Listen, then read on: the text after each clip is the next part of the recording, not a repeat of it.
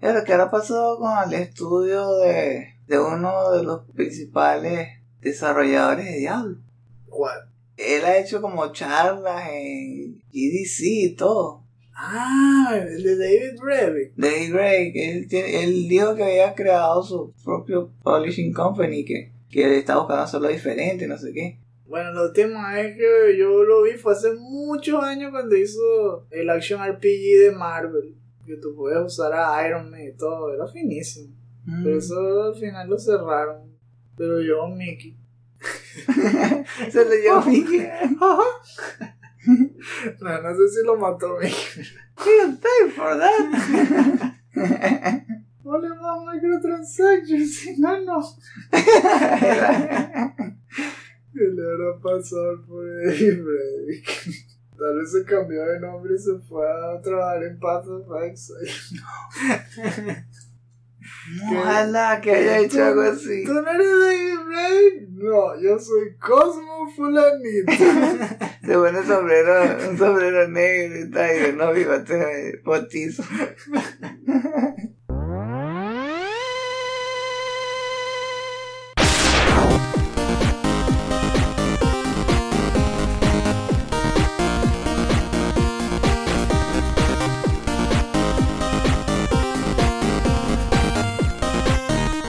Five, four, three, two, one.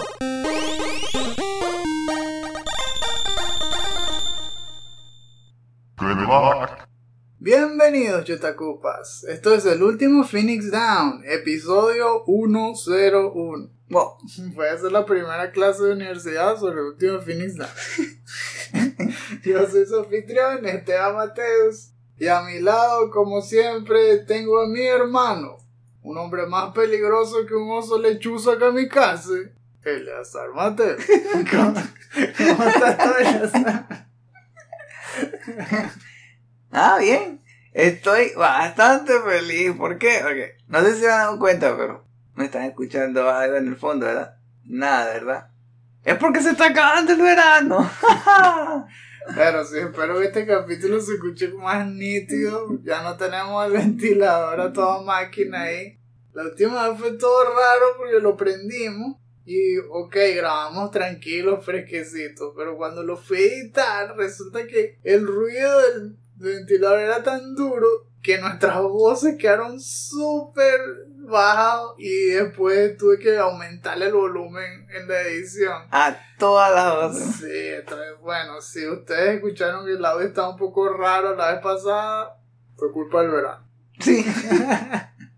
Pero este, bueno, sí, ya el ambiente está mucho más fresco. De hecho, ahora tendríamos que decir las lluviosas colinas de Almería, que está cayendo un palo de agua, como decimos en Venezuela. Pero back to you, ¿cómo te trató este mes? ¿Qué tal te fue ahí en, en agosto? Bien, ¿sabes qué? Bueno, estaba metiéndome con esto de, de crear herramientas ahí usando ChatGPT o, o cualquier cosa de inteligencia artificial. Así va a ser cada vez más rápido. Estás clonándote y ya estás un, un paso más cerca del Singularity. Solo te falta crear un robot que tenga un monitor así que, te, que reproduzca tu cara y ya puedes caminar por toda la casa haciendo las tareas por ti. ¡Guau! Esa era, eso sería otra cosa. Y que sí, tú te encargas de. Sí, preparar lo de, lo de la miel. Yo sigo aquí y tú haces lo de la miel. Friego esto. Exacto. Pero tú todavía no la has visto, pero la serie esta de Amazon, The Peripheral, ahí salen cosas así. Salen unos robots que son capaces ya de grabar la personalidad de la gente y tratar de sustituirla. Aún después de que ya hayan muerto hace años y todo. Y entonces, eh, así es, uno crea puros clones suyos y pueden hacer todo lo que tú haces en la mitad del tiempo. La, la, perfecto para todos los que estén fajados también, por ejemplo, con Starfield. y quieren jugar como mil horas y no pueden. Bueno, es mal consejo, no sean así, que no vayan a estar todo el día jugando Starfield. Pero en un mundo sci-fi, you could. Imagínenselo así mejor, no lo hagan. Y entonces que pura AI, está creando puros clones ahí, creando Skynet. Ay, Skynet no.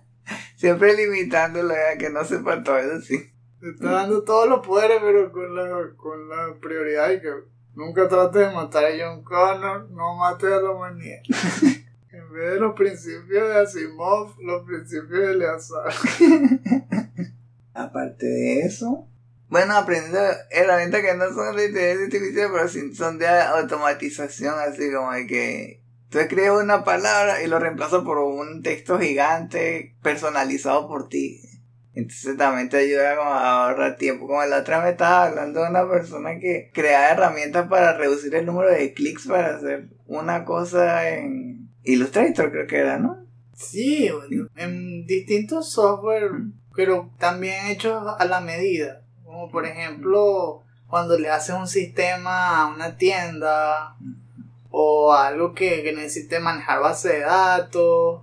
Entonces se parece un poco a lo que haces para una página web, pero ahora sería para un sistema. Y es para agilizar el uso de ese sistema, que lo, que lo le meten datos, que si el manager o los vendedores lo traten de hacer todo en menos tiempo.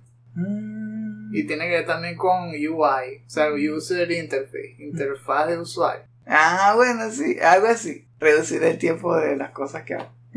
Nice. Y también hiciste una exposición, ¿no? Algo así. Ah, sí, sí. Sí, fue interesante porque como yo quería explicarlo bien, pensé en qué me podrían preguntar y como no lo sabía, entonces lo investigué antes y aprendí mucho más de lo que sabía. Ahora como que me arriesgo más a crear nuevas cosas, ¿no? Una Bueno, casi siempre dicen eso, que una de las mejores formas de aprender es enseñar. Porque ju- justamente te preparas para lo que te puedan preguntar y de antemano investigas más de la cuenta y sabes más. O sea, es beneficioso para todos, para el que ve tu exposición y para ti. Bueno, pero aquí no estamos aprendiendo a ser académicos, aquí venimos a conversar sobre videojuegos. Si quieren, si quieren saber más cómo, eh, sobre cómo hacer videojuegos, enseñen sobre cómo hacer videojuegos. Ahí está. Después pondremos el enlace de la charla de, de TED de las... Pero esto es el último Phoenix Down, nuestro programa insignia, donde les resumimos todas las noticias, o al menos tratamos las más importantes, de los últimos 30 días en el mundo de los videojuegos. El estreno temprano se hace en Patreon. Lo escuchan directamente los que están suscritos a cualquiera de nuestros tiers. El más bajo es de 2 dólares en adelante. Y después de ese hay uno más, que es de 5 dólares, que se llama Podcast Bonanza, en donde se incluye el, estreno temprano no solo de este podcast, sino de nuestro podcast complementario de nostalgia, que le llamamos el último Phoenix Down DLC. Ese también sale una vez al mes, pero se trata de un juego clásico en toda su extensión. Es decir, ahí le metemos la historia y las anécdotas de quienes lo crearon, cómo conocimos ese juego. Muchas veces se remonta a cuentos de los 80 y 90, si somos ancients. Pero es bastante entretenido, muy divertido, sobre todo si son dinosaurios como nosotros que quieren recordar viejos tiempos. Está hecho para ustedes. Y si son más jóvenes, también hay cosas que les pueden interesar porque van a saber que los podcasts no existían antes de que ustedes nacieran. sí, misterioso. Y no existía mucho- internet tampoco. Sí, esas cosas mágicas eran, eran un sueño, pero les podemos ir contando un poquito de cada cosa, de dónde se originó todo, pero especialmente videojuegos, todo lo que tiene que ver con juegos y de esas maravillas de los 8 bits, 16 bits y más en adelante, ¿no? Así que eh, los que quieren oír los estrenos tempranos nos pueden apoyar en Patreon, nos encantaría, cualquier aporte es beneficioso. Si no pueden, no hay problema, no se preocupen, pueden escucharlo de forma gratuita. El programa de El último Phoenix Down se destapa en menos de una semana. Es normalmente el estreno un martes o miércoles, depende de qué tan rudo fue para mí editarlo, vamos a ser Sí. honestos, porque yo lo hago todo. Y eh, el viernes de esa misma semana eh, sale gratis en nuestros portales alternos, que serían la lista de kilométrica. Pero ah, tenemos que quitar Stitcher. Hagamos la acotación. Stitcher ya no existe. El resto sí, es decir, podcast.com, Anchor, Breaker, Google Podcasts, Pocket Casts, Radio Public, Spotify, Apple Podcasts y iBooks. Yo me imagino a una persona que está escuchándote y está prestando bastante atención. Tal vez la está escuchando por la computadora o algo así. Y el pequeño está ahí, está toca. ¡Ah! Que en Stitcher no, entonces ya, chao. Unfollow forever. Coche. Stitcher hasta la muerte. bueno, aparte de los podcasts, también pueden escuchar nuestros programas en YouTube. Allí colocamos un contenido un poco distinto. Agarramos trozos del último Finish Down y los transformamos en shorts o en segmentos en video. Y ahí sí ponemos escenas de lo que hemos estado jugando o jugamos con los trailers que hayan salido. Tratamos de hacer algo más dinámico y por supuesto mucho más visual.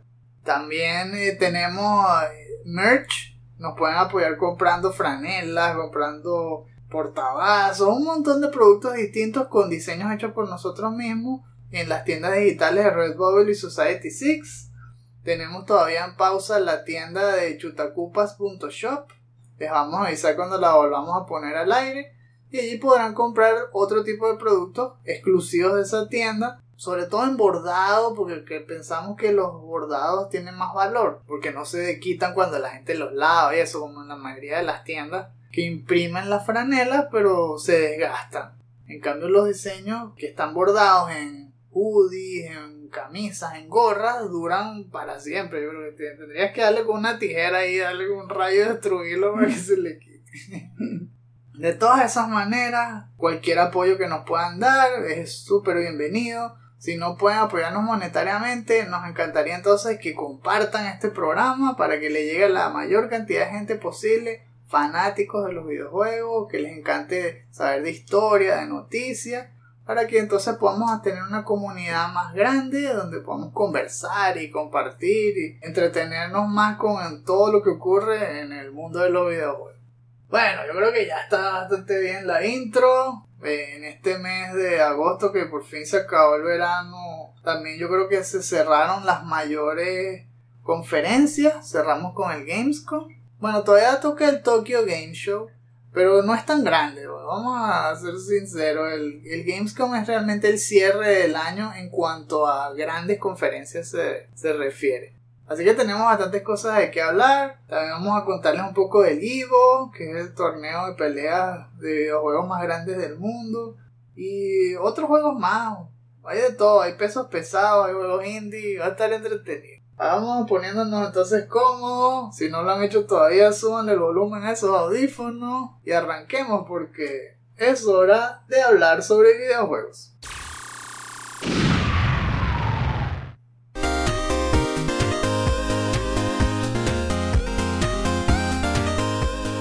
Muy bien, ya estamos cómodos en la sección de las noticias, el resumen del mes.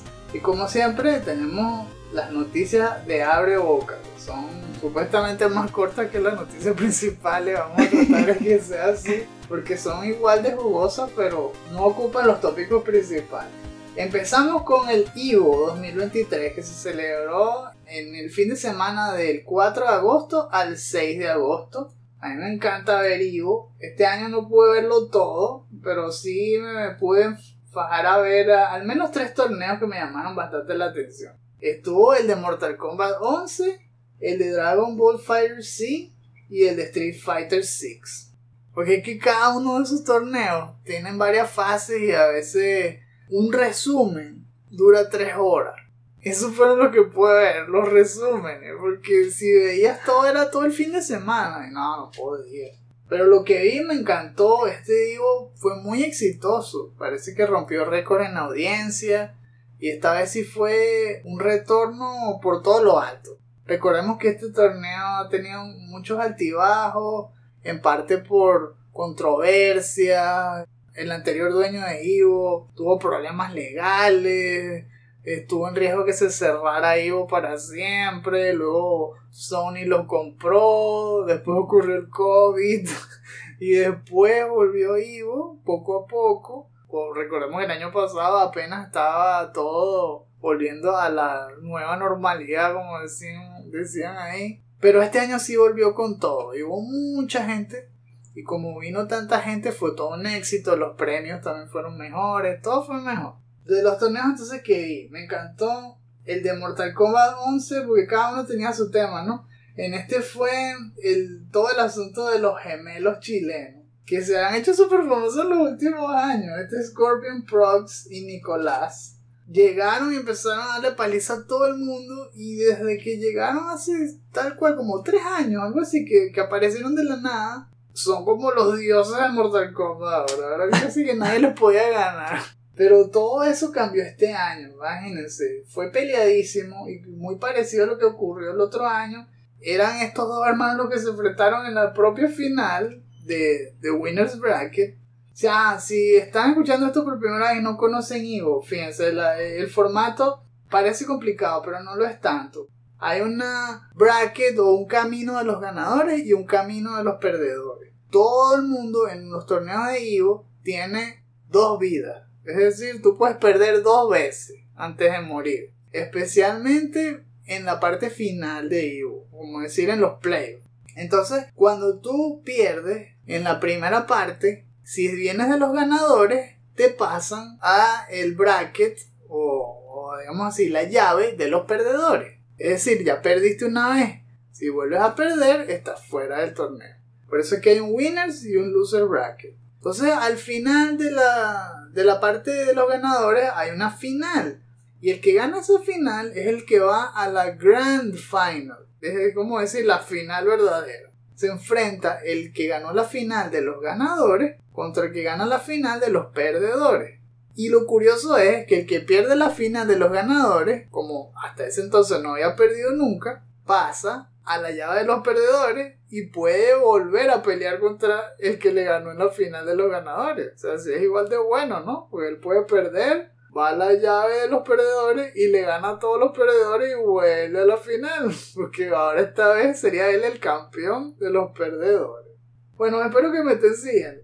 Porque de eso depende todo, Ivo. Eh, la emoción es justamente ver si alguien de la llave de los perdedores es capaz de remontar y luego ganarle al que venía invicto de, la llave de los ganadores, o si el que gana es totalmente dominante y nunca pierde, cosas así. Hay, muchas historias que tienen que ver con eso. Bueno, en especial en lo de Mortal Kombat me gusta ver cómo la gente le saca el juego a los poderes, usaron mucho a Fujin, y lo, lo usa justamente para escaparse todo el tiempo. Es puro sounding. Y ese personaje usa mucho la brisa. Entonces se la pasan corriendo literalmente por el cielo, lanzando puros golpes de aire desde lejísimos, todo el tiempo escapando. Pero cada uno le da un toque diferente.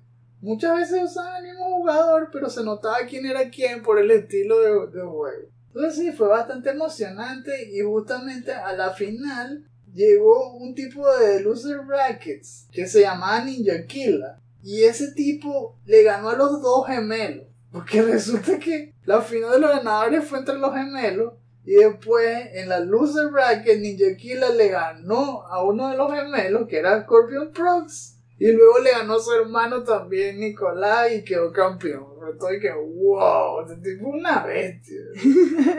y, había, y había perdido una vez, ¿no? O sea, había perdido. Sí, él venía de los, de, los losers. Hmm. Él venía de los loser brackets. O sea, no podía perder. él tenía que ganar a uno. Pero en cambio, en la final, Nicolás, que era el ganador, sí tenía que, sí tenía que perder dos veces. O sea, que le ganó seis, seis veces seguidas para poder quedar campeón.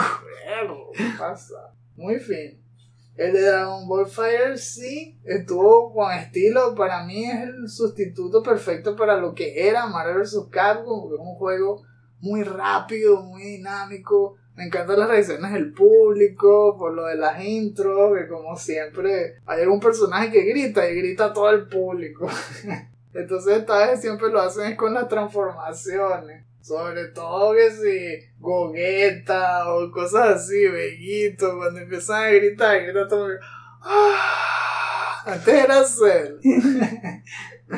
y aquí se vio mucha variedad de jugadores. Había uno que se llamaba Yasha, que de hecho llegó a la final. Y él es un, un francés súper habilidoso. Está también que Hikari, Nitro, todos ellos pelean rapidísimo, bestia. Ah, Hubo muchos comebacks. De hecho, en la final, Hikari fue el que vino de atrás para ganarle a Yasha. Parecía que Hikari iba a perder. Y Yasha tenía una historia también larga, ¿no? Porque él había llegado también a finales en otros años. Entonces todo el mundo pensaba, "Ay, no, ya, Yasha ganó. Vino de y igual va a ganar. Y no, resulta que Hikari hizo un comeback pero de los rudos, porque el que gana tiene que ganar tres sets. Y Yasha iba 2 a 0. Y Hikari ganó 3 seguidos y quedó campeón. Ok, perdón, pues. y en el Street Fighter 6, wow, eso fue puro espectáculo.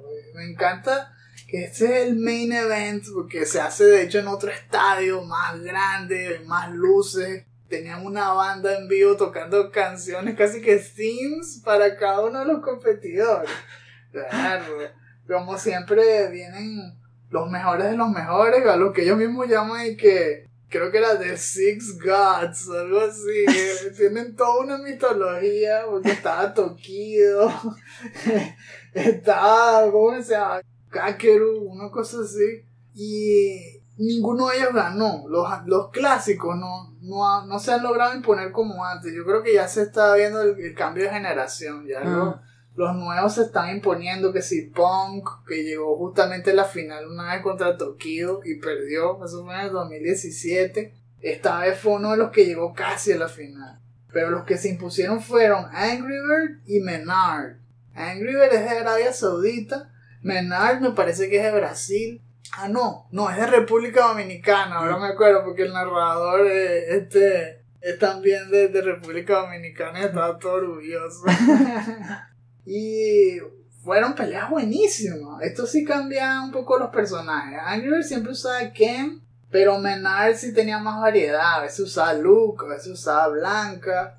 Y son unas peleas tan rápidas y con tanto detalle que literalmente tuve que ver algunas partes en cámara lenta para entender cómo hizo para ganar. Porque son unas decisiones instantáneas, pero súper inteligentes y requieren unos reflejos bárbaros y una comprensión de las mecánicas. Saber exactamente cuándo hacer un parry y guardar unas barras de energía para luego hacer un super y no sé qué cosa para gastarle la vida exactamente cuando necesita. Estos tipos son una bestia. Bueno, al final, el que quedó campeón aquí fue Angry Bird. Le hicieron reset, de hecho, Menard eh, se, se impuso 3-2 en la final y luego en el Grand Final Reset, cuando ya era todo nada, sí ganó Angry Bird 3-1, se, como que se, se puso serio y vino a- y, y se puso súper dominante y quedó campeón. Bueno, hay mucho más que contar, pero si quieren ver más, sí les recomiendo que vayan al canal de Ivo. Ahí están todos los resúmenes, pueden ver las mejores peleas y disfrutar. Se compran ahí sus, sus, sus palomitas de maíz, sus papitas, lo que sea, y lo disfrutan un fin de semana, se echan un sábado y un maratón, si les gustan los juegos de pelea. También hubo muchas noticias y revelaciones, trailers de Tekken, trailers de Mortal Kombat 1, de todo un poco. Ok, otra de las cosas de Abreu que queríamos contarles era Armor Core 6, que ya tiene su review y le fue bastante bien. En el score de Metacritic quedó en 86, en OpenCritic 85. De todo lo que hablamos la vez pasada, si quieren ahondar en las mechanics, sí les puedo recordar que el juego no es exactamente como un Souls. Sí es de From Software, pero es una franquicia distinta. De hecho, esta franquicia existía antes de Dark Souls. Lleva muchos años. El último que salió, Armor Core 5, fue hace 11 años. Y salió en PlayStation 3 y en 360. 11 años. Esta continuación, afortunadamente, no tiene nada que ver con los anteriores en cuanto a historia. Sí tiene easter eggs, pero no es necesario que hayan jugado ninguno de los anteriores, porque tiene nuevos personajes, un nuevo setting. Lo que se conserva es el espíritu del gameplay, porque sí se basa en lo mismo, que son básicamente dos cosas. Customizar tus mechs y hacer misiones una y otra vez para sacar el mayor rango posible. Y las dos cosas están conectadas, porque cuando sacas más rango, destapas mejores partes que también puedes comprar y mejorar tu mech. Entonces, todo es, para lo mismo. Este juego no es open world, esta vez es puras misiones, que tienen su brief y todo eso, y se van completando para contar una historia específica. Bueno, en cuanto a la parte del gameplay, Vemos que sí, tiene unas mecánicas que te dejan moverte súper rápido. Tiene cuatro armas que se manejan parecido a Dark Souls, eso sí, con los botones de arriba, con los, L1, R1 y todo eso. Eh, uno para cada brazo y para cada hombro, porque te guindas ahí unas armas que, que si lanzan misiles y todo en los hombros. Aparte de eso tienes un dash, tienes un boost para moverte más rápido. Y casi todo depende de una barra de energía que sería como el estamina de este juego. Ah, Hay mucha variedad de diseño de, los niveles en el sentido de que unos te exigen sigilo, mientras que otros es batallas abiertas. Unos son súper cortos, otros son batallas que duran un montón, otros son enemigos pequeños, que si un duelo contra otros mechs, mech contra mech. Pero en cambio otras misiones son contra unas naves gigantescas, del tamaño de una montaña, una cosa así. Te varía todo el menú, la variedad de, cosas que puedes hacer. Hay muchos checkpoints, eso es bueno. Y los checkpoints además te dejan cambiar de mech. Si estás muriendo cada rato contra un boss, puedes aprovechar el checkpoint para cambiar de estrategia. Lo único es que puedes cambiar de estrategia con lo que ya tienes. Si querías comprarte otra cosa, ahí sí tienes que darle quit de la misión, ir a la tienda y comprar. Ay, ¿por qué? Sí, ¿verdad? El combate al principio es muy intuitivo, eso también lo tiene a su beneficio. Aprender las mecánicas no es difícil. Lo difícil es aprenderte el sistema en sí. Es aprender exactamente qué es lo que necesitas para ganarle a enemigos específicos o superar secciones de cada nivel, es planificar, eso es lo que te pide experiencia. Morir y ver por qué, entonces buscar una pieza que, le sirva más a tu mech y todo. Por cierto, aquí no le llaman mechs, le llaman AC, es decir, AC, que significa Armor Core. Pero todo el mundo le dice mech. Ok, cuando dicen parte de mech, ya ustedes saben que AC Parts es la misma cosa. Terminar el juego te ayuda a destapar el siguiente modo que se llama New Game Plus. Y ese modo es interesantísimo. Porque a diferencia de Dark Souls, que es exactamente casi que el mismo juego, pero con los enemigos más difíciles, aquí no. Aquí se destapan nuevas misiones, puedes hacer historias alternas, o sea, se, va haciendo divisiones en, el branch de la historia, hay finales alternos, hay un montón de razones para seguirlo jugando. Eso está excelente. Y el otro factor que es buenísimo es la customización, porque puedes meterte de lleno a diseñar el mech de tus sueños. Aquí te fajas en cada una de las partes de su construcción, es decir, las cuatro armas que usa, la cabeza, el pecho, las patas, que si el generador de electricidad, todo. Y todo está conectado con el combate y con la física. Si usas armas pesadas, significa que necesitas piernas más poderosas para que las resistan. Y si las piernas son más grandes y tu arma más pesada, entonces tu meco va más lento. Es bueno porque resistes golpes sin que te echen para atrás, pero es malo cuando quieres correr. ¿Ves? Todo eso lo tienes que ir sopesando ahí. Te lo van mostrando en parte de forma visual con lo del cambio de colores de los stats. Que si azul, bueno, rojo, malo. y la otra es que hay un montón de números que tú puedes ir revisar y te puedes fajar si quieres. Ahí es para los pros, para los hardcore, tienes mucho que, estudiar. Las partes las puedes comprar, las puedes vender, otras te las ganas eh, luchando en la arena, porque hay distintos modos de juego aquí. Hay que decir modo historia, modo arena, donde haces duelos contra la computadora o contra otros jugadores. Hay un modo que es para practicar. Y en la tienda es donde te compras todas estas cosas con la currency y con lo que te dan en la arena. La historia no es muy profunda, de hecho es bastante simple si ves la forma en que se desarrolla, pero sí tiene sus toques de profundidad porque resulta que tú puedes resumir todo de que, bueno, eres un mercenario, trabajas para las corporaciones, eso es todo. Listo. Pero Resulta que son varias corporaciones, cada corporación tiene su propio objetivo, hay luchas internas, hay conflictos, entonces bueno, es tan profundo como tú quieres que sea. No hay muchos cinemas, no esperen cinemas, yo sé que en los trailers se veían cinemas buenísimos, pero aquí casi todo te lo cuentan con conversaciones, es puro bla bla, y mucho del bla bla ocurre mientras estás peleando. Entonces ese que ni le para. Porque estás tratando de hacer dodge. Te están lanzando mil misiles por todos lados. Y al mismo tiempo alguien te está contando la historia de su vida. sí, sí, silencio. Déjame sobrevivir primero. Eso es lo único que veo. Que tal vez la gente no le pare mucho en el primer playthrough. Tal vez cuando ya te ves ninja. Bueno, le paras a las conversaciones y entiendes mejor la historia y la estética, bueno, si les gustaba cómo se veían los trailers, tal cual.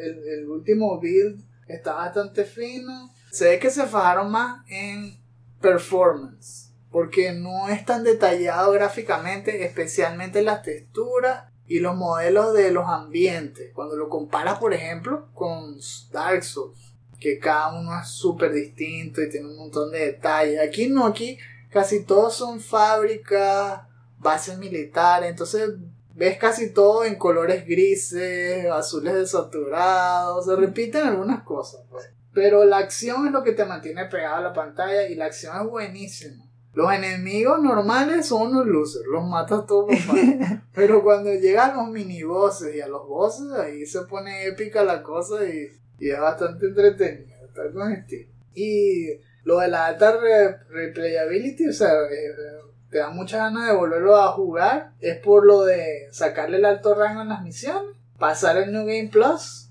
y si después de todo eso igual te quedan ganas de jugar, está el Arena Mode haciendo puro PvP contra otras personas. y de las últimas abrebocas, no podíamos dejar de mencionar que salió un nuevo DLC de Teenage Mutant Ninja Turtles Revenge Se llama Dimension Shell Shock. Y salió casi que ayer. Una cosa de Salió el, 31 de agosto. El trailer salió mucho antes, ¿no? A principios de mes. Y desde el principio me estalló la cabeza porque era justo lo que yo quería. Que se repitiera el esquema de Mr. X Nightmare de Streets of Rage 4 crearon justamente un modo survival, que, que es un viaje interdimensional. Pero el concepto se parece muchísimo. Es decir, te pone un survival que va haciéndose cada vez más difícil. Puedes jugarlo con todos los personajes del juego, más dos personajes que le incluyeron con este DLC. Que por cierto están también muy interesantes porque está Usagi Yojimbo y está Karai. Esta Karai me parece una mezcla de, de estilos. al mismo tiempo me recuerda como la de el cómic, la, original, ¿no? La de Mirage. Pero también tiene parte de, esa vibra de la de las tortugas del 2002. Que yo creo que es la que revivió a Karai. Antes yo no la conocía tanto porque en la comiquita de, de los 80 no la recuerdo bien. No sé si si salió en las últimas Nunca la. ¿verdad? No me acuerdo. Pero sí recuerdo claramente Karai de la del 2012. Y tiene un, bastantes poderes también de, de ninjitsu y de electricidad. Y parece que se teletransportara. Ah, está con estilo. Y Usagi Yojimbo, bueno, es un fan favorite desde siempre. Aquí entonces tiene que si el objetivo de recolectar cristales que son los que te hacen subir de nivel. Tú agarras un, cierto número de cristales y pasas a la siguiente dificultad. Y desde cada dificultad hay un, un cierto número de niveles que se van repitiendo. Yo creo que es como por fases, son como dos arenas. Hay una arena que es del pasado, que es como de Usagi Yojimbo, que se ven puras pagodas y puras casas así de, de Japón feudal. Hay otra que es como una sección de cómics de, de Mirage y se ve como paneles tal cual en blanco y negro y todo. Hay otra sección como retro, que parece un mundo de 8 bits. Eh, un montón de cosas super fin. Y está completa incluso con nuevas canciones. Le metieron las nuevas skins que habíamos dicho. Donde le cambias no solo el, el color de las tortugas, sino también puedes cambiarle algunas partes de la cara y todo para que se parezcan a la comiquita, al cómic. Bueno, eso a juro lo vamos a estar jugando pronto. Un survival de las tortugas y con más skins y nuevos jugadores. Por favor.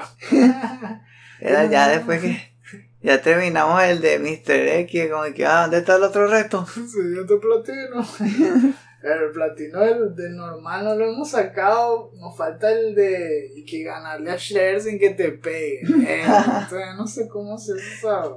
Pero definitivamente lo vamos a estar volviendo a jugar ah, gracias a esto. Eso eran los abrebocados del abrebocado. Exacto. Y ahora para cerrar, vamos rápidamente con las ultra cortas. Esas noticias que no quedaron en el primer roster, pero que a juro tenemos que mencionar porque fueron una de las cosas más importantes del último mes. Uno, Charles Martinet se retira. Resulta que ahora va a ser un Mario Ambassador. No sé qué significará eso de embajador de Mario. Pero aparentemente lo van a revelar todo ahora con más calma en un video oficial que va a sacar Nintendo justamente con Miyamoto y Charles Martinet. Estaremos ansiosos de, de ver ese video para ver a qué se refiere. Luego, Nintendo parece que va a sacar su siguiente consola a la segunda mitad del 2024. Eso es lo que dijo un reporte, es un rumor. Y empezó a principios de agosto y no se ha confirmado. Así que, bueno, no le podemos decir si sí ni no. Solamente dijeron que eso era lo que, lo que sonaba y que la pantalla esta vez va a ser LCD, no va a ser OLED. ¿Y eso qué significa? ¿Va a ser peor o qué? Bueno, lo bueno es que es más barato, pero no se va a ver tan bonita. Porque las la pantallas OLED presentan colores mucho más saturados y más nítidos. Sí. Y los colores oscuros también se ven mucho mejor. Pero son más caros. Por eso es que el Nintendo Switch OLED es más caro que el original. Tal vez quieren hacer lo mismo. Primero va a salir una versión LCD y luego una OLED. ¿Verdad? ¿Verdad? Pero ya yo creo que es hora, es hora de que salga la nueva consola de Nintendo porque esta tiene como 6 años o más. Una, yo creo que más aún, porque salió como en el 2017. Va a salir con inteligencia artificial. Coño, la sola va a programar. bueno, sí. Es así, no sé. Y de último está que se celebró un showcase de THQ Nordic. Hubo un montón de juegos pero el que nos llamó la atención, qué casualidad, tiene que ver con la tortuga. ¿Por qué será? Bueno, esta vez de Teenage Mutant Ninja Turtles, The Last Ronin, una adaptación de la novela gráfica homónima de Eastman, Waltz, Bishop Delgado y los hermanos Scorza. Esa nos lleva a un mundo futurista donde tres de los cuatro hermanos ninja murieron. Y el sobreviviente solo es impulsado por su sed de venganza. No le voy a decir quién es. Yo ya leí el cómic, pero no se lo voy a arruinar. Es un vacilo. El desarrollo del juego está a cargo de Black Forest Games, que son los creadores de la versión nueva de Destroy All Humans, la que salió en PlayStation 4. Aún no tiene fecha de estreno, solo más. Ya veremos qué sucede. Ahora sí, para hablar de los temas principales de este episodio, vamos a comenzar con Baldur's Gate 3. Ese fue desarrollado por Larian Studios y fue el batacazo de este mes y algunos dicen que hasta del año, porque se metió directo en la carrera de Game of the Year. Hasta ahora en Metacritic lleva 96, sí, 96. Y en OpenCritic también. Eso lo pone entre los mejores de los mejores, no solo de este mes, no solo de este año, de todos los tiempos. Así que ha roto récord por todos lados. También muchos sacaron review tarde, porque resulta que este juego puede agarrarte todas las horas del mundo, es infinito. Y justamente eso es lo que le ha gustado más a la gente. Tiene un guion muy profundo, muy rico y te deja experimentar un montón. Hay muchas historias alternas que muchas personas no verán y aún así se fan en escribir. Me recuerda un poco a lo de Witcher, ¿no? Que todas esas sidequests, hay unas que ni te enteras que existieron, solo cuando lees unos walkthroughs ahí.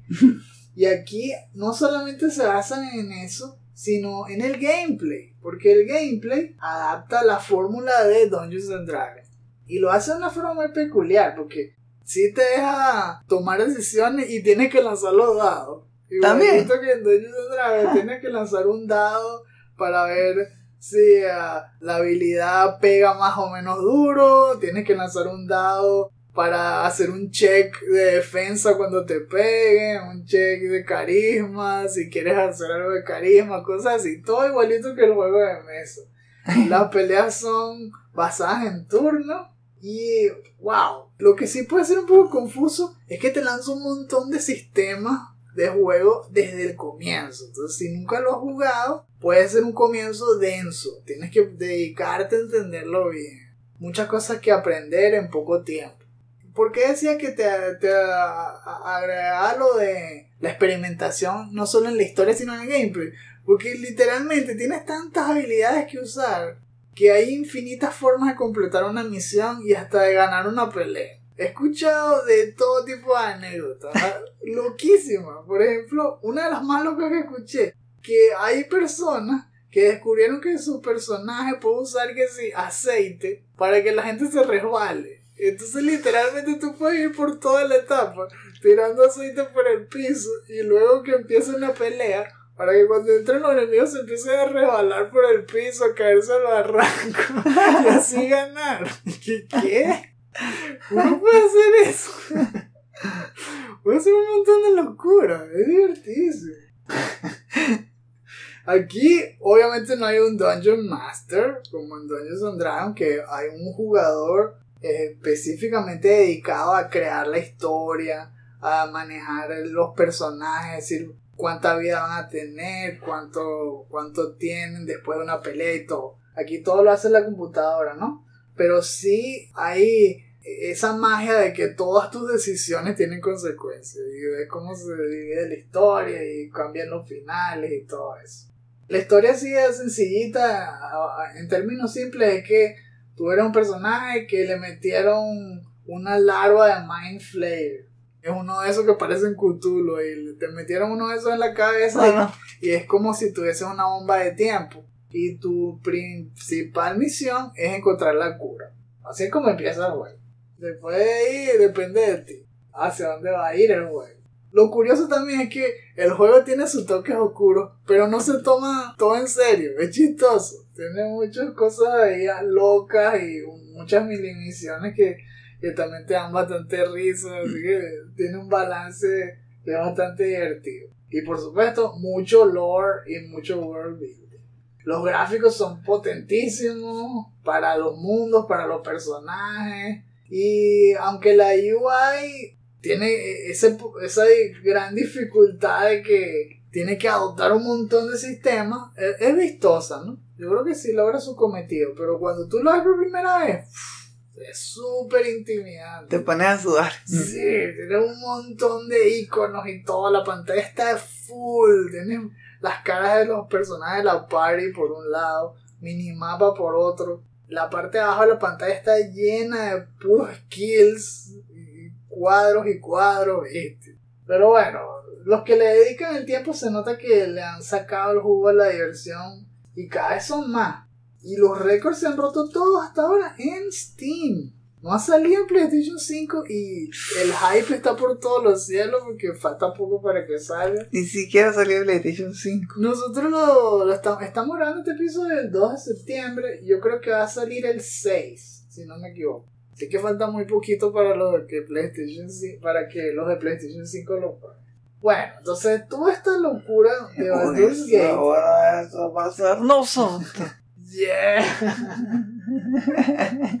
Bueno, bueno, cuando se estrenó este juego, también ocurrió una bola de nieve de controversia. Cuando la gente empezó a decir que juegos como este eran lo que tenían que marcar el nuevo estándar y que ahora casi que cualquier juego que no sea este apesta.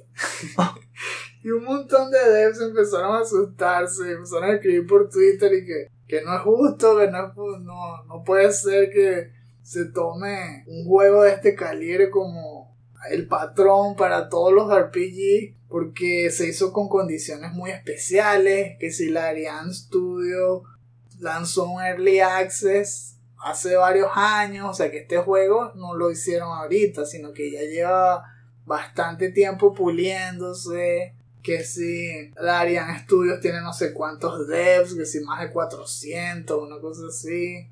Bueno, y además no tiene microtransactions, esa es otra cosa que le encanta mucho a la gente. Y por supuesto la industria de hoy en día no es así. Todos los juegos tienen microtransactions, los devs a veces son menos, aunque yo creo que hay estudios que tienen más y que lo han hecho peor, ¿eh? Que, Bioware, listen. Entonces estaba toda esa discusión de que si, si era justo, si no era justo. Un montón de gente empezó a opinar. Hubo un video muy famoso que se hizo viral de Destin, de IGN, echándole tierra a los devs. Por otro lado vino David Jaffe diciendo que no podían ellos hablar en IGN porque ellos también venden microtransactions con sus suscripciones, que cómo van a criticar lo que ellos también hacen. bueno, sí dijo algo que es verdad, que por una parte es lo que nosotros creemos, los que escuchamos las noticias todo el tiempo, estamos pendientes, pero otra es lo que hace la gente, el comprador habitual. Si los compradores habituales no apoyaran las microtransactions, no existirían. Entonces, si todas las compañías lo están haciendo, es porque de alguna forma eso les da dinero. Es decir, la gente lo está pagando. Con todo y que nosotros en todos los podcasts decimos, no, no gasten nada en microtransactions, voten con la cartera. Bueno, resulta que los que están votando con la cartera son la mayoría de los que compran microtransactions, por eso es que existen. Así que bueno, era un tema curioso que me parecía interesante de ver y a ver qué opinas tú, si, si este juego debería ser estándar o si debería ser considerado clase aparte. Creo que me gusta la idea que, que no tenga microtransactions. Como dijiste también, que es que no depende tanto del número de desarrolladores, sino la idea. O qué tan divertido es. Y ahí se ve el resultado a la gran mayoría de las personas a veces que le está gustando. Podrían hacer una historia más pequeña, que no tenga microtransactions, que tenga un menor número de desarrolladores y que el gameplay se parezca y como que es una fórmula que va a funcionar. Bueno, sí hemos visto también que hay otras compañías grandes que se han quitado el camino de este juego, de este monstruo. Por ejemplo, justamente los de BioWare, que están haciendo el bendito Dragon Age que nunca sale. ¿Cómo era? Drakenwolf, una cosa así. Y que ahora ven que todos piensan que Baldur's Gate 3 es el nuevo estándar. Y wow, Dragon Age necesita ser excelente para no morir. Porque ha tenido también muchos altibajos. Entonces tienen la presión encima. A mí me parece que tiene que ver. Bueno, todas las compañías quieren ganar dinero. Esa es otra de las cosas que es verdad que dice Jaffe. Su trabajo es, que venda el juego y que dé dinero. Solo que la diferencia es cuando tú haces las cosas solo para ganar dinero. Uno puede hacer bien su trabajo sin pensar en el dinero. Y yo creo que ahí es cuando haces más dinero. Cuando tu objetivo no es ganar dinero, sino hacer el mejor juego que puedas, es cuando ganas más dinero. Porque el producto enamora al fan. Cuando tú lo haces con pasión y te fajas, sí, a veces hay que hacer crunch, a veces hay que fajarse extra, pero con el objetivo de superarte. Yo creo que eso es lo que está haciendo Larian. Combinó, claro, con que vendieron un montón, ¿no? Pero se nota que ellos aman Dungeons and Dragons. Les gusta. Todos sus juegos han tenido esa marca. Sus juegos anteriores son los de Divinity. Perro, los juegos son finísimos. Divinity Original Sin 2. Tienen esa experiencia y además el objetivo de crear más y mejores RPGs con cada entrega. Y el resultado es que la gente los compra. Entonces, en parte, ese debería ser el estándar. Al menos la pasión de crear un juego sin pensar en que tiene que vender un montón. Yo sé que es difícil y, y sé que es loco pensar que la forma de ganar más dinero es no pensar en ganar más dinero. Pero para mí ese es el camino. Porque si es verdad que es un monstruo este juego. Tiene demasiadas historias alternas. Tiene demasiado contenido. Es verdad, no le podemos pedir eso a todos los estudios. Eso es muy difícil que lo hagan. Pero al menos que tengan la misma pasión que tuvieron los creadores de la Studio. En la segunda noticia vamos a tratar de resumirles el Gamescom. que Fue kilométrico. Como siempre arrancó con un kickoff, literalmente hecho por Jeff Keighley en el Opening Night Live. Se celebró el 22 de agosto. Para nosotros, en la noche. Eso fue a las 8 de la noche, por fin una hora decente. Eso fue lo que más me gustó. No Una hora decente. Sí, no fue en la madrugada, no fue todo ahí muriéndose en la noche, sino a las 8. Todo normal. Hubo un pre-show que fue a las 7 y media de la noche, bien cómico con Kyle Bosman. Sí. Fue el mejor que conocemos hace años, desde DC y ahora es independiente. Transmitiendo y que desde su casa, desde su sofá, presentando nuevos trailers. Súper cómico con su humor peculiar. Que, en serio, si nunca lo han visto, vean el canal de Kyle Bosman y van a ver comedia distinta. El tipo trata de que cada show sea extraño, de alguna manera, pero siempre buscándole la vuelta a las noticias y todo. Bueno, ahí presentó algunos trailers. El que me gustó fue el de Post Drama, que es como uno de Silent Hill que habíamos visto hace años. Me encantó ese trailer, véanlo, búsquenlo. Post Drama, Gamescom 2023, es un vacilo. Luego en el show principal, ese fue ya dirigido por Jeff Keighley. Ahí hubo un montón de trailers también, bastante. Solo que no hubo sorpresas como en otros shows, pues. No fue Game Award, no fue Summer Game Fest, nada de esto. Fue más decente. De hecho, dos revelaciones fueron las únicas de- nuevas, así de verdad. Little Nightmares 3 y Killing Floor 3. Todo el resto lo veo ya lo conocíamos, al menos de nombre. Una de las cosas que más me llamó la atención, que tal vez lo vieron en las noticias, es que apenas empezó el show, apenas, un arrocero se metió en el escenario. ¡Qué coche!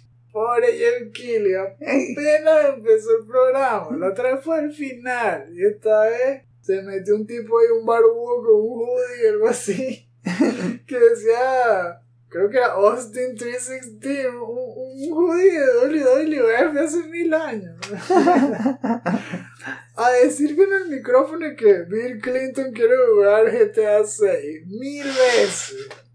¿Qué es? ¿Qué le pasa a este tipo?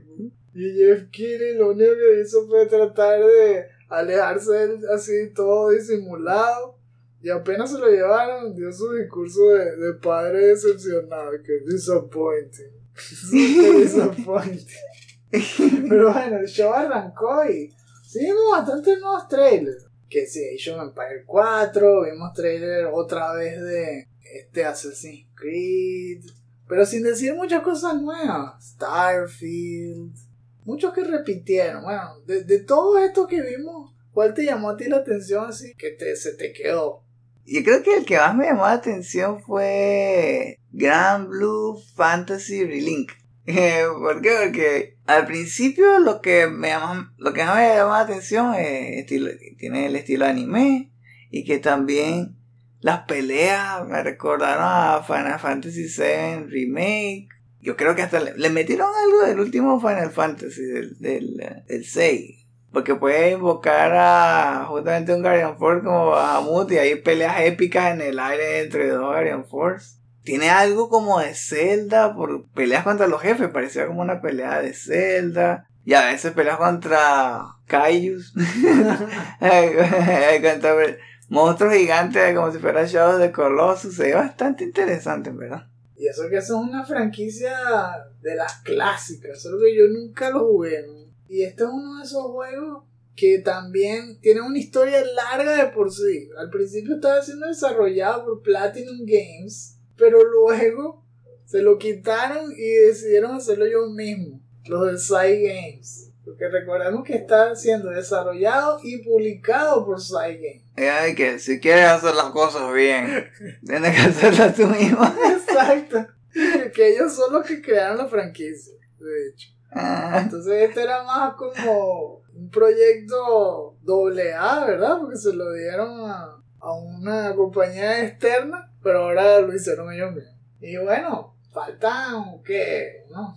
Seis meses, algo así, siete, para que salga, porque es para el primero de febrero del 2024, yeah. para PlayStation 4, PlayStation 5 y PC. Oh. ¿Y a ti, Esteban, cuál fue el que más te llamó la atención? Bueno, si tenemos que decir llamar la atención, Mm. tengo que mencionar a Uru Crimson Desert. Ese fue desarrollado y publicado por PWS. Todavía no tiene fecha de estreno, pero va a salir para todos lados, es decir, para PlayStation 4, 5, Xbox One, Xbox Series X y S, PC.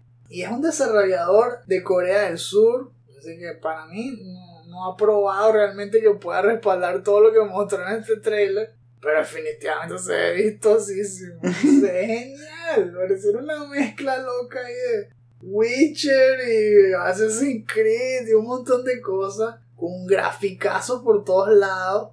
Al principio habíamos visto de este juego. Creo que en el 2018 o, algo así. Hace muchos años. Desapareció con todo lo del COVID. Y ahora hizo un retorno bestial con este trailer tiene muchas mecánicas, es decir, me parece muy ambicioso porque es un mundo medieval con muchas peleas, pero puedes hacer un montón de cosas, puedes obviamente hacer combate, puedes hacer exploración. Tiene a veces cosas que parecen hasta GTA, que sale que el hecho puede atracarle las carrozas a la gente chutándolo hacia un lado. Ah, Tal cual como GTA saca a la gente de los carros aquí de una carreta.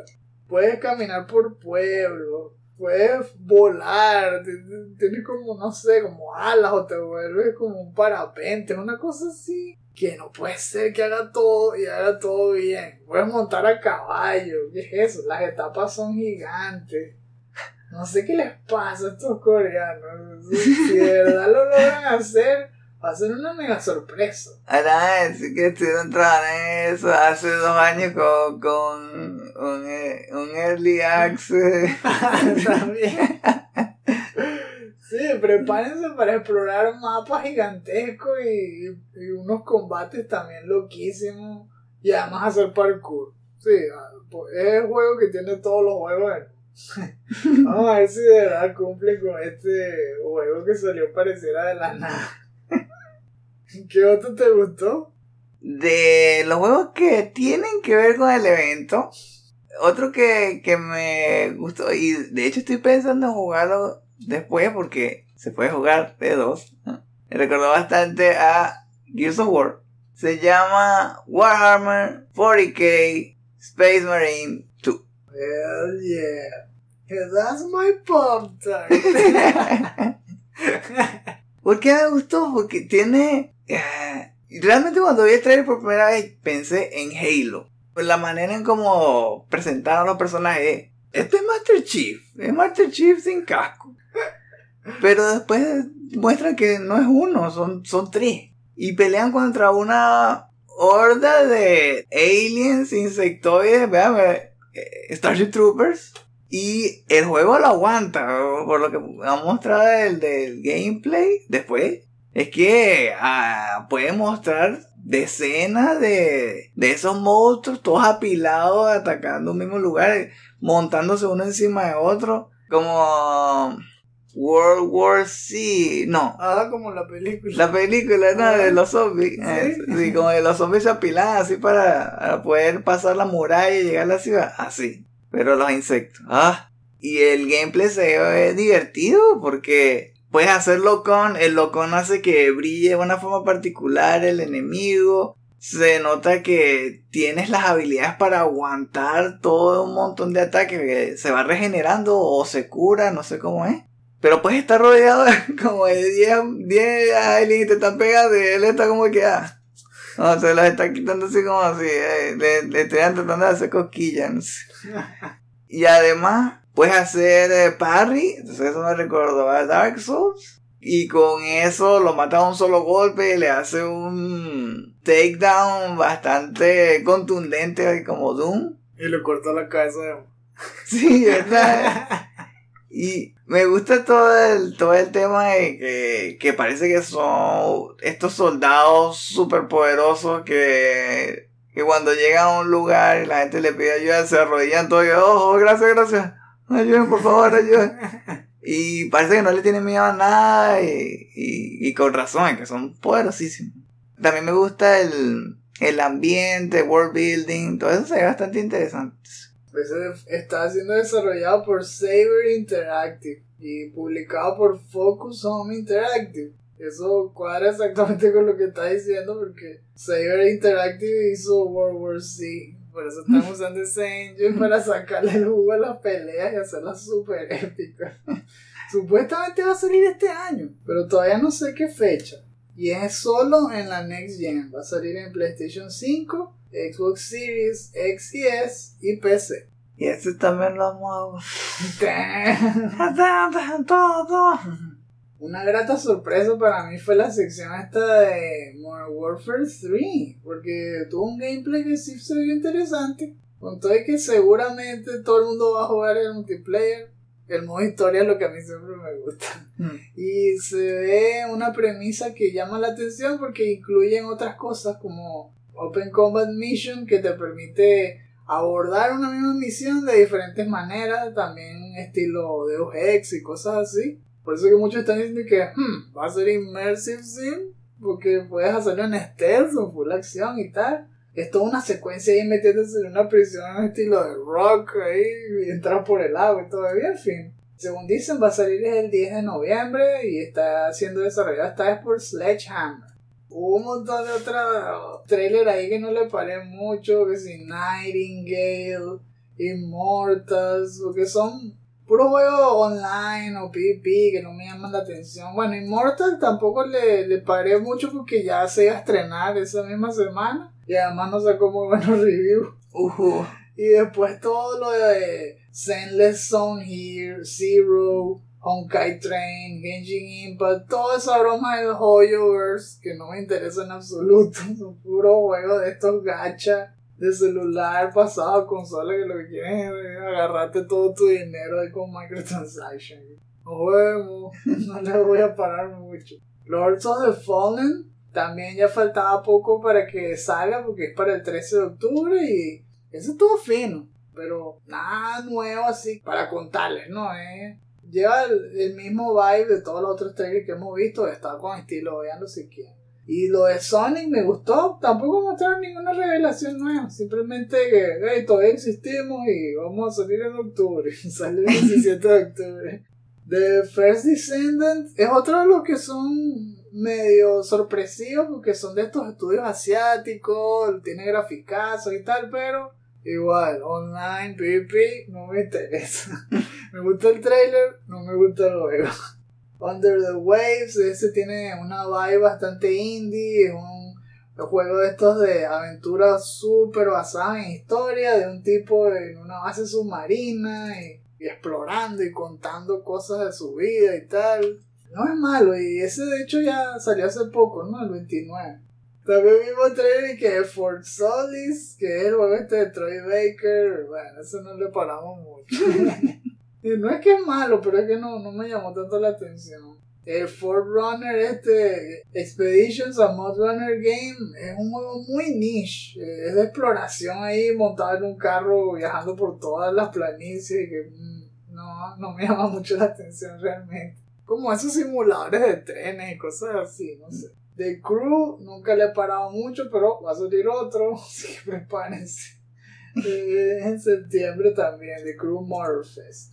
El update de Cyberpunk 2077 es de, de Phantom Liberty Expansion. Se ve bueno, no lo voy a mentir. Pareciera que ahora sí van a cumplir con la promesa. Ese sale el 26 de septiembre para la Next Gen. Y va a tener un montón de cambios de gameplay. Por eso es que le llaman básicamente el Cyberpunk 2077 2.0 Update. Va a subir de nivel completamente este juego. Mejorándole todas las skills metiéndole nuevos sistemas. Por ejemplo, ahora la policía sí va a trabajar como debe ser. Los cyberware también operan distintos. Va a haber un bastante cambio en este juego. Eh, sí, sí me gusta eso que dijiste que los que ya se lo compraron, eh, eso es gratis, ¿no? O sea, ahí está la gratis. Exacto. Sí, te va a salir una versión de Liberty City si no lo tienes. Y si ya lo tienes, ya está, te lo descargas. Todo gratis. Ah, damn. Sí. Luego que si Stormgate, Last Epoch, tampoco es nada para explotarnos la cabeza. Es, es mucho de updates, porque son juegos que ya existen, son tipo live service. Este Marvel Snap, hablando de live service, otro de esos. Aunque hay mucha gente que le encanta este juego de cartas de que salen puros personajes de Marvel ahí. Antes era solo de celulares y tablets y hicieron Shadow Drop de la versión de PC. Mostraron también un trailer de Armor Core 6 que ya les hablamos hasta el cansancio. Warhaven, otro de estos free to play, PvP. Lo único diferente es que es 16 contra 16. O sea, un free for all ahí todo salvaje. De fantasía medieval. Está. Ah, pero es que, ah, no es Warhammer, ah. Yo- Otro de esos creados por un estudio asiático, porque es Nexon. Estos son de Corea también. Ah. Va a salir el 21 de septiembre. Y ahora sí, el que les quería contar, Mortal Kombat 1. Sí, yo sé que le hemos mencionado al menos un poco en cada uno de los episodios, pero justamente eso es lo que me gusta. Que han sabido distribuir bien el marketing. Y cada mes, casi que cada semana, nos dan una píldora más de cosas que tiene el juego. Y todas son finas. Porque a veces hacen un combat cast y muestran tal cual como se usa un luchador. O a veces son hasta tres. Nos van mostrando nuevos fatalities, nuevos cameos, fighters. Y en los eventos muestran nuevos trailers. En Evo mostraron trailers que revelaron que si Reptile, Rain y otros jugadores. Y en este evento lo que mostraron fue un trailer que mostró Shao Kahn, que ahora le llaman General Shao. Salió Sindel, salió Raiden. Y de cameo character está Motaro y Shujinko. Claro, los fatalities que salieron fueron bestialísimos, super pasados. Está Sindel ahí destrozando a todo el mundo con el pelo. Le hizo casi que una mezcla. Porque ella siempre destrozaba a la gente con el pelo. Pero ahora lo agarró con el pelo y le arrancó toda la columna y, el cráneo como sub-zero. Todo en un solo jalón. Y que, que, ok, disculpa. Me pareció un vacilón que Motaro sea un cambio character. Porque eso era un boss. Y ahora está tal cual como alguien que tú puedes invocar a cada rato para que te ayude. Saca como un escudo y todo lo que te tiren rebota. O puedes pegarle la patada de cabra, eso, bueno, la, patada de burro más bien.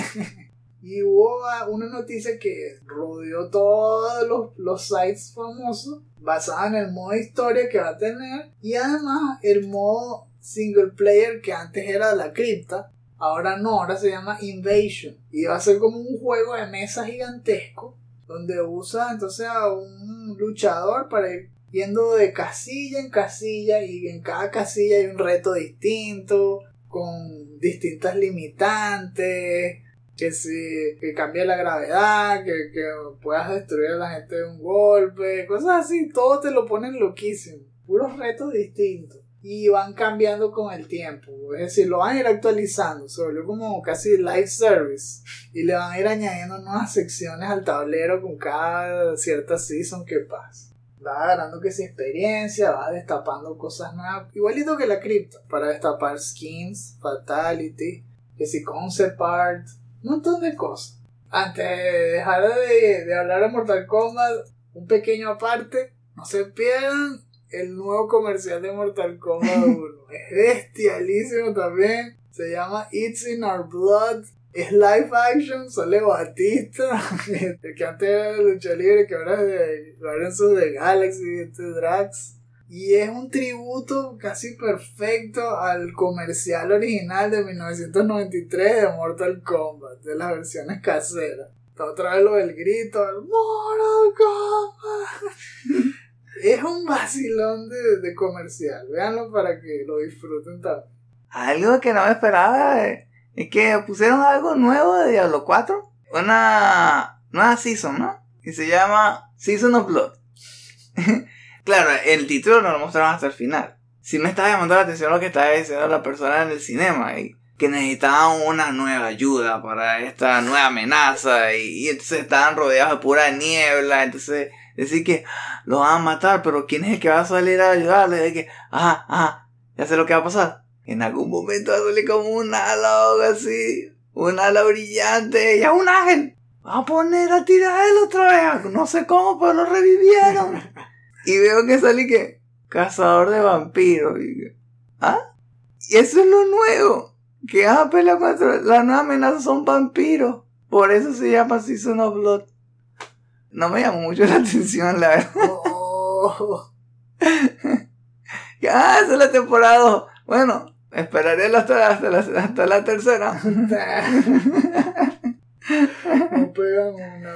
Todavía a los cuatro. Sí, me gustó la manera en que se va el cinema. Sí, ahora los cinemas siempre quedan finísimos. Pareciera que fuese una especie de Blade o no sé, ¿será que es como Skyrim? Que te contagian enfermedad por lo, por lo que dura el DLC y luego se te quita, algo así, te cura, porque están diciendo que tú eres el que te vuelves como Blade, como Ah. si fuese un Daywalker. Ah, Te vuelves vampiro casi que honorífico. Porque tienes todos los poderes de un vampiro, pero ninguna de las habilidades, algo así. Bueno, habrá que saber al final. lo- los masters los jugarán, seguro que Mr. Lamo, todos dirán lo que opinan. Y ahí veremos, porque todavía no tenemos Halo 4. Todavía no, no llega el estatus de Must Buy. ¿Verdad? Al principio sí, pero después con todas estas controversias. Bueno, pero a todos los que lo estén disfrutando hoy en día, sepan que va a salir el nuevo- la nueva season el 17 de octubre y ahí podrán entonces disfrutar de las nuevas habilidades y enemigos y voces y esta sección de la historia que va a ser toda de vampiros. Chupasangre hecho por chupasangre, por Ulises. y para cerrar, nada más hubo tres trailers más, o bueno, yo creo que cuatro, pero no fueron muy largos. Uno era de que Ara, History Untold, que me pareció Civilization, era Civilization tal cual, pero fue hecho por un estudio de Microsoft que se llama Oxide Games y va a salir el año que viene. Parece tal cual una de estas versiones de Civilization hechas para consola, que puede llevar una civilización desde la época de los cavernícolas hasta el futuro y pasando por las guerras medievales y todo. ah, ya me acordé. ¿Verdad que? Yo pensé que era Civilization. El otro fue Dustborn. Este les puede gustar a los que les gusta Life is Strange y cosas así. Tiene gráficos cel shaded, pero el gameplay es mixto, porque tiene narrativa, pero yo creo que es third person action adventure, por la forma en que corren los personajes hay algunas partes de combate. Este lo está haciendo Red Thread Games y lo va a publicar Quantic Dream. Es para el 2024, para la Next Gen. Si les gusta ese tipo de juego, vean el trailer y estén pendientes. Y los últimos dos me encantaron, pero no vamos a andar mucho en ellos lamentablemente por el tiempo, ¿no? Me gustó, obviamente, Alan Wake 2, que fue con el que cerraron, porque es un juego de survival horror, que tal cual mi estilo. De Remedy Entertainment mostraron un poco más eh, de la parte de, literalmente, el personaje Alan Wake, cómo se mezcla cinematics con gameplay, es súper creepy, muy misterioso. Y parece que va a mostrar todo lo que vivió Alan Wake en el mundo de las sombras ahí. Me va a mostrar cómo Alan Wake va a morir. Upa. bueno, no sé, se ve como que está, está en camino a perder, no sé. Al menos por la escena que pusieron. Y cerramos con el toque gracioso y alocado con Thank Goodness You're Here. Ese es desarrollado por Cold Supper y publicado por Panic. Supuestamente va a salir dentro de muy poco. Me gustó es la estética, porque el gameplay realmente no mostraron mucho, no sé cómo se juega, pero es 2D y el dibujo es estilo... No es Cartoon Network, es algo más, más sencillito pero llama bastante la atención. Todas las eh, proporciones son exageradas y hay mucho zoom, tal vez estilo Ren Stimpy, cosas así. El humor también se ve particular. Creo que está hecho por un estudio alemán. Tal vez por eso que el humor se ve tan original, se ve distinto, no sé. supuestamente eres un tipo que llegó demasiado temprano a una cita que tenía con el alcalde de, de una ciudad, algo así. Y como tenía tiempo de sobra, entonces tienes que ver cómo matas tiempo. Y se pone que hacer trabajo, ayudar a la gente del pueblo, hacer un montón de cosas para que pase el tiempo y no se aburra. Súper loco. Dice que es un Adventure Game 2D. Y bueno, ahí veremos. Tiene un montón de mecánicas distintas. Tal vez es tan loco como WarioWare, algo así, no sé. Se ve interesante. Pongan el ojo si les gustan los juegos indie que rompen las trends, que no siguen las historias normales. Porque aquí pueden encontrar bastante diversión. Y bueno, eso fue el Gamescom, o al menos lo que más nos llamó la atención. Esto fue un evento como de 4 o 5 días. IGN hizo un especial, Game Informer, un montón de gente, así que hay muchos trailers que hay que no mencionamos acá. Investíguenlos si tienen curiosidad y bueno, que disfruten el atracón de trailer. It's quiet. Too quiet.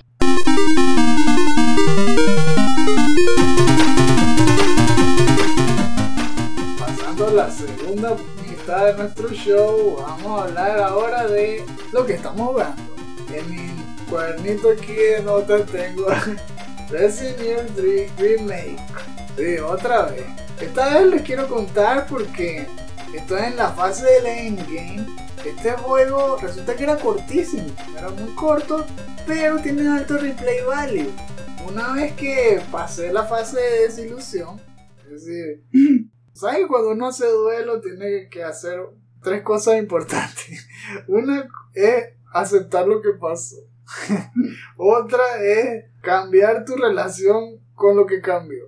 Es decir, saber que ahora van a tener interacción igual, pero no de la misma manera. Y lo otro es buscar un punto optimista sobre el futuro. Bueno, yo pasé ya por todas esas fases. Entonces, primero, acepté que este juego jamás va a ser igual de bueno que Resident Evil 3 de PlayStation 1 y que no es un remake perfecto. Es como- lo vi más como un tributo. Luego, acepté la nueva relación. ¿Cuál es? Verro, que me gustó repetir una y otra vez el juego por el sistema de destapar los beneficios que tiene. Resulta que aquí lo hicieron distinto. Otros juegos que son más largos te dan premios cuando pasas toda la historia y te dan un ranking. Así lo hizo Resident Evil 7 y de ahí en adelante todos se copiaron. Todos los de Resident Evil, me refiero. Lo hizo el remake del 2, lo hizo el 8, todos así que lo pasas y dependiendo entonces de la nota te dan elementos que te suben la defensa, que te ayudan a regenerar vida, que te hacen pegar más duro, todo eso. Aquí no, aquí vas haciendo retos, esos retos te dan dinero y luego hay una sección del juego que es una tienda donde tú destapas las mejoras que tú quieras. Es decir, no está atada al ranking, está atado a cuánto cuestan. Y tú decides lo que quieres. Entonces, te ayudan incluso a comprar elementos de la historia que te trancan y te hacen perder tiempo.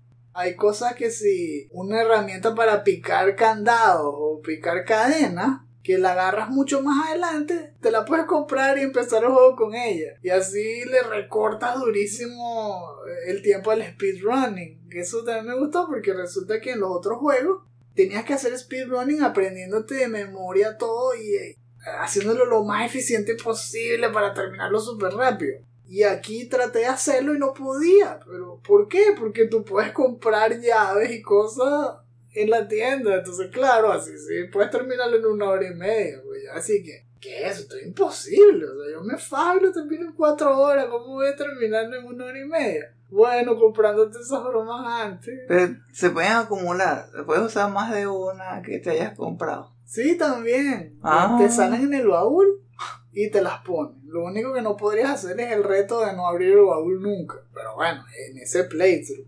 Mm. Y así mismo te puedes comprar un montón de armas. Hay unas que tienen balas infinitas, otras no. Hay expansiones del inventario. Todas son las mismas cosas. Bueno, no todas. Muchas son de las cosas que te dan cuando lo juegas normalmente. Simplemente para que las tengas antes. Y otras son armas que no salen en el juego normal, pero que son divertidas de usar. Esas son las más caras, claro. Ah. No me las he comprado, me he tratado de invertir más justamente en elementos que me hagan pegar más duro o que me aumenten el inventario.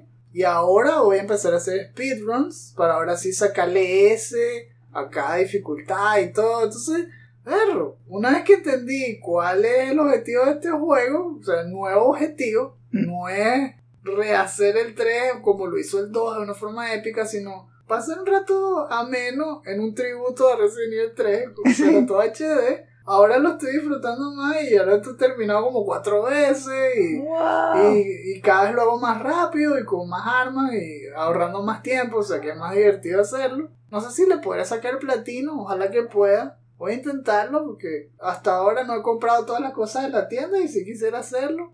Así que si uno se lo compra eso desde el principio, sabiendo lo que es y al precio correcto, yo me lo compré a 10 dólares, vale la pena, definitivamente. Si nunca lo han jugado, tengan las expectativas a nivel y lo van a disfrutar, no es un mal juego. Y hay una, una de esas ven- ventajas que te puedes comprar. Tiene que ver con granadas de, de luz infinita.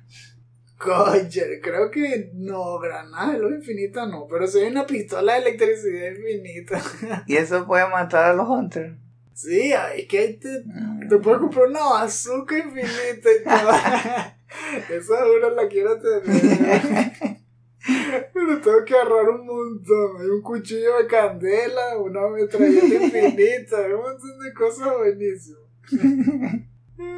Bueno, lástima que no tiene mercenarios, bueno, ya, ya, ya yo pasé la fase de vuelo. Esto no lo tiene. Los últimos juegos sí lo tiene, así que ahí jugaré mercenarios. Bien, el juego de la- del que le voy a hablar. Bueno, primero un poco, un poco nada más de Alert Resurrected, que es que estoy en curas tratando de no ser asesinado por puros souls. Oh my god. en eso estoy. Realmente el juego que les quiero hablar es Astro's Playroom de PlayStation 5. What? Lo estuvimos jugando, Dan y yo, y de hecho ya lo pasamos. Y no solamente lo pasamos, coleccionamos, así que todo lo más importante. Este juego es como Banjo, ¿no? Coleccionas piezas como de rompecabezas, agarramos todas. Y también coleccionas diferentes accesorios de PlayStation y ya los agarramos todos. Lo único que nos queda es justamente una parte que tiene que ver con speedrun. Y también para trofeos, interactuar con todo eso que conseguimos en PlayStation. Hablando de lo que se trata el juego, si no has jugado Astrobot de PlayStation 4, es de VR. Continúa eso, ¿no? Continúa esa historia. No hemos pasado eso porque es en VR y no tenemos VR. ¿Mm? Pero este sí lo podemos jugar. Son los mismos personajes. Como diría también un vacilón. Es bastante cómico. es que es un tributo a todo lo que significa la marca de PlayStation. Viaja por cuatro mundos, creo. Donde cada mundo es básicamente está enfocado en alguna de las consolas. Y el premio al final es agarrar la consola principal de esa época. También se nota que los desarrolladores se divirtieron un montón porque hay tributos de diferentes juegos. Entonces es parecido como Lyric Planet, donde tú ves que ellos siempre tienen, están como jugando, ¿no? O hay alguien que se hace así como de, que es el que está filmando, y los otros tienen una, una ropa o un disfraz que tiene que ver con alguno de los juegos. Entonces es, es parte de la diversión del juego de, ver de- de qué juego están tratando de, qué, qué juego están tratando de emular ahí, qué, están tratando de, de, de, repe- de replicar ahí, ¿no? Son mundos entretenidos de diferentes, de diferentes tipos de, de ambientes, como viaje en el espacio, mundo de, eh, así de, de frío, así como el Polo Norte, está un mundo de selva. El otro era como de, de velocidad, ¿no? Habían carros voladores y todo. Ah, sí, era, era así como si estuvieras metido así como en un sistema o algo así. Lo más interesante, claro, que es lo que ellos querían vender, los nuevos controles. Los nuevos controles te lo venden más que todo es con unos trajes que te que el personaje se monta y entonces puede aprovechar la parte de la sensibilidad de L y R, eh, que, puedes ver que cuando tú presionas los botones vibra el botón, dependiendo de la situación, ¿no? Y, también el control tiene incluido un micrófono y también vibra. Entonces es comiquísimo porque tú puedes estar pasando por un lugar y tú puedes sentir la superficie por donde está corriendo el personaje y cuando habla lo escuchas en el control, además que en la pantalla. Es comiquísimo. Y haga la inmersión está como subida por mil. Fue bastante divertido. Sí, es como un tributo a todo. Hay una parte que salió un T-Rex que tú dijiste que también tenía que ver con la historia de PlayStation y que hasta hicieron eso, wow. La parte de los crates también fue bien bueno. Yo creo que fue mucho más divertido que Rayman. Como ponían todos los créditos yéndose a la pantalla, tenías que ir ahí. Tenías que ir peleando contra enemigos y además estallando las palabras. Sí, de verdad que, que uno le deja así con ganas de, de probar los otros juegos de PlayStation 5, ¿verdad? Que se ve súper bien hecho. Y además gratiñan. Ah, ¿verdad?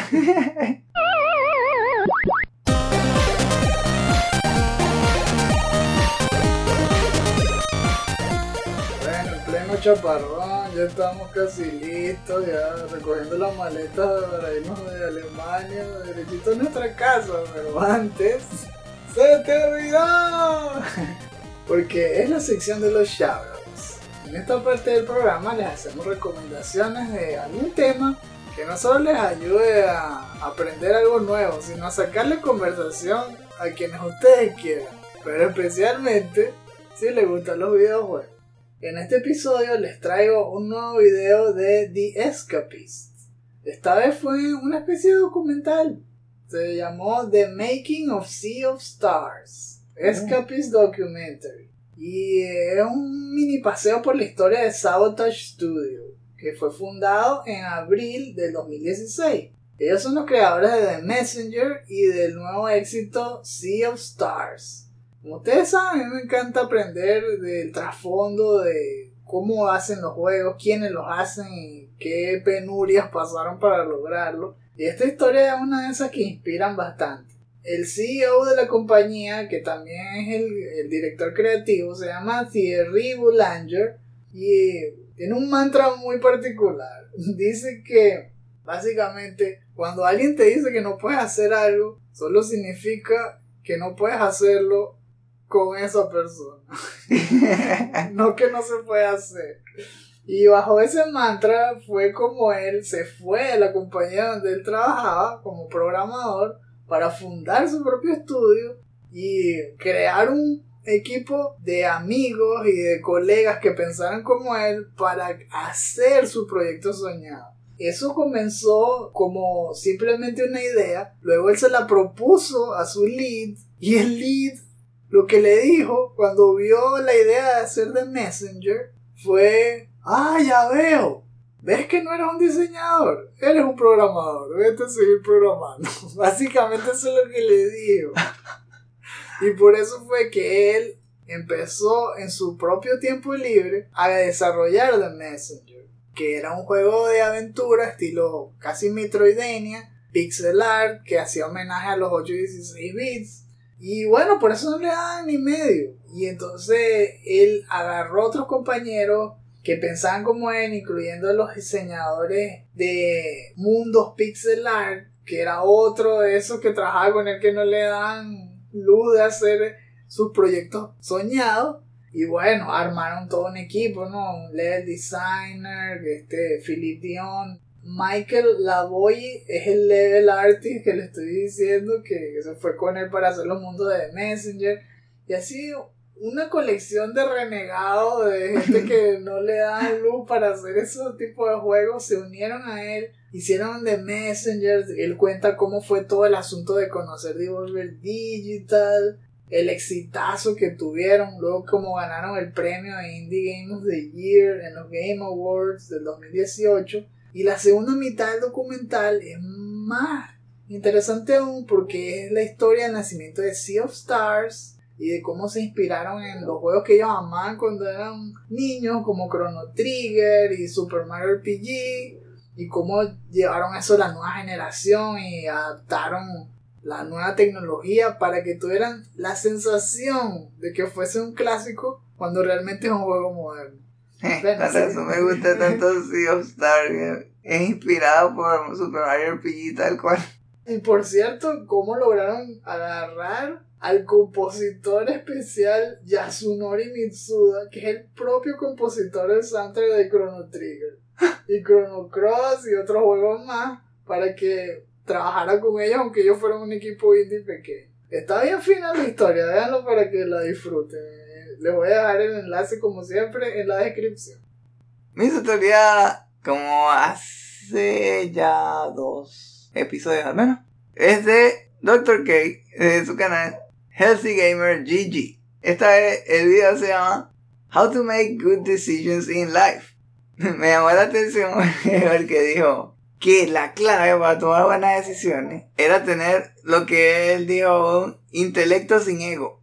Sí, me llamó la atención por todo este tema de no rendirse, ¿no? Porque dice que si uno tiene un intelecto que no tiene ego, las razones que uno ve que son sus desventajas ya no son las pruebas que uno toma para rendirse. Sino no. Más bien, los toma como problemas que uno puede resolver. El problema de, de que el ego sea como parte del... que esté ahí metido con la mente, ¿no? Es que el ego es el que dice cosas como que, que uno no lo va a lograr, que uno es una persona que no lo logra, ¿ves? Entonces eso ya hace que parezca que fuera imposible. Y si está como que out of the picture, si ya no está ahí, entonces esas palabras no están.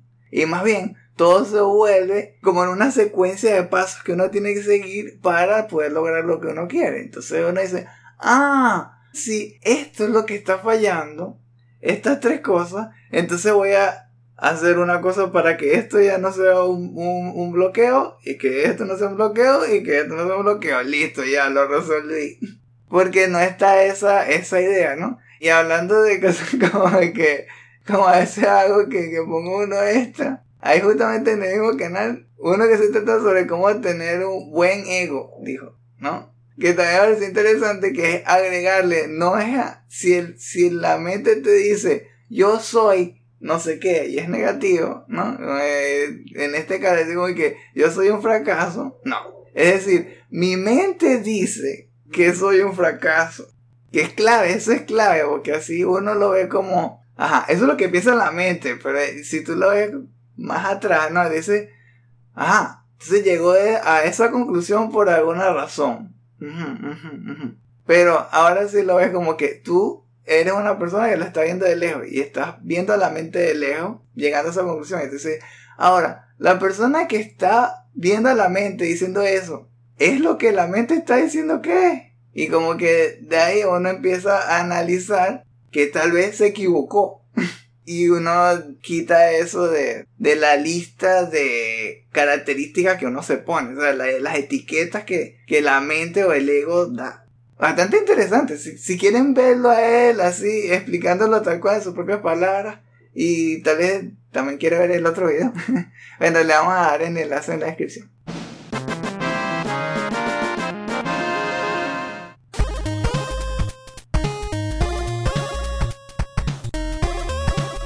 Como dijo Esteban, ya se nos acabó el tiempo, ya nos fuimos a Alemania, estamos aquí de regreso. El estreno de este podcast sale primero en Patreon. Si quieren escucharlo en caliente, consideren volverse en uno de nuestros Patreons de 200 dólares en adelante. ah, chico. De 2 dólares en adelante. Si no, pueden esperar una semana y escucharlo gratis en nuestros sitios alternos, como los que dijimos al principio del programa. En ese caso, compártelo con todos los que puedan para que conozcan la magia del último Phoenix Down. Esperamos que hayan disfrutado de este episodio. Si llegaron hasta aquí, muchas gracias por habernos acompañado. Para encontrar más artículos, reseñas, videos y podcasts como este, échenle un vistazo a nuestra página chutacubas.com. Eso es chuta, K-O-O-P-A-S.com, chutacubas.com. En nuestras cuentas de X y Facebook. Les esperan noticias sobre juegos desde indie a AAA, promociones de nuestros diseños para franelas y segmentos de nuestros programas. Bien, si quieren continuar esta conversación, esperamos sus comentarios en la sección inferior. Nos gustaría saber qué les pareció la historia del Ivo, lo lograron ver. O si no lo lograron ver, ya con escuchar esta historia, están interesados en ver esos resúmenes en el canal de. ¿Qué les parece Armor Core? ¿Piensan que Baldur's Gate 3 debería ser el nuevo estándar? ¿Lo han probado? Algunos de los juegos que hablamos del Gamescom, ¿hay alguno que se nos pasó? Y tal vez piensen que debimos haber hablado. Si lo tienen, por favor escríbanlo y nos dicen por qué. Si se suscriben al nivel de plata, sus comentarios podrán ser incluidos en los futuros episodios del último Phoenix Down, este. Para saber más sobre cómo apoyarnos y cuáles beneficios extra pueden obtener, visiten nuestra página de Patreon, patreon.com slash. Ahora, con su permiso, voy a investigar si es posible usar el Character Creator de Starfield para crear un personaje con sombrero rojo con una M arriba. Está allá. Si es posible, ¿no? Y mostacho, tiene que tener mostacho. Hay que tenga mostacho, sí. Y después cuando llega la parte de crear la nave, que crea una nave en forma gigante de... Como una cara gigante con ese mismo sombrero y la M y el mostacho. Cualquier similitud con Mario es casualidad. entonces, bien, si nos están siguiendo en Patreon, entonces nos vamos a ver dentro de un par de semanas con el nuevo. No le vamos a decir de qué se trata. Pargon. y si no, ya nos estaríamos viendo en octubre. Y recuerden, no hay quits, solo retries. Julias.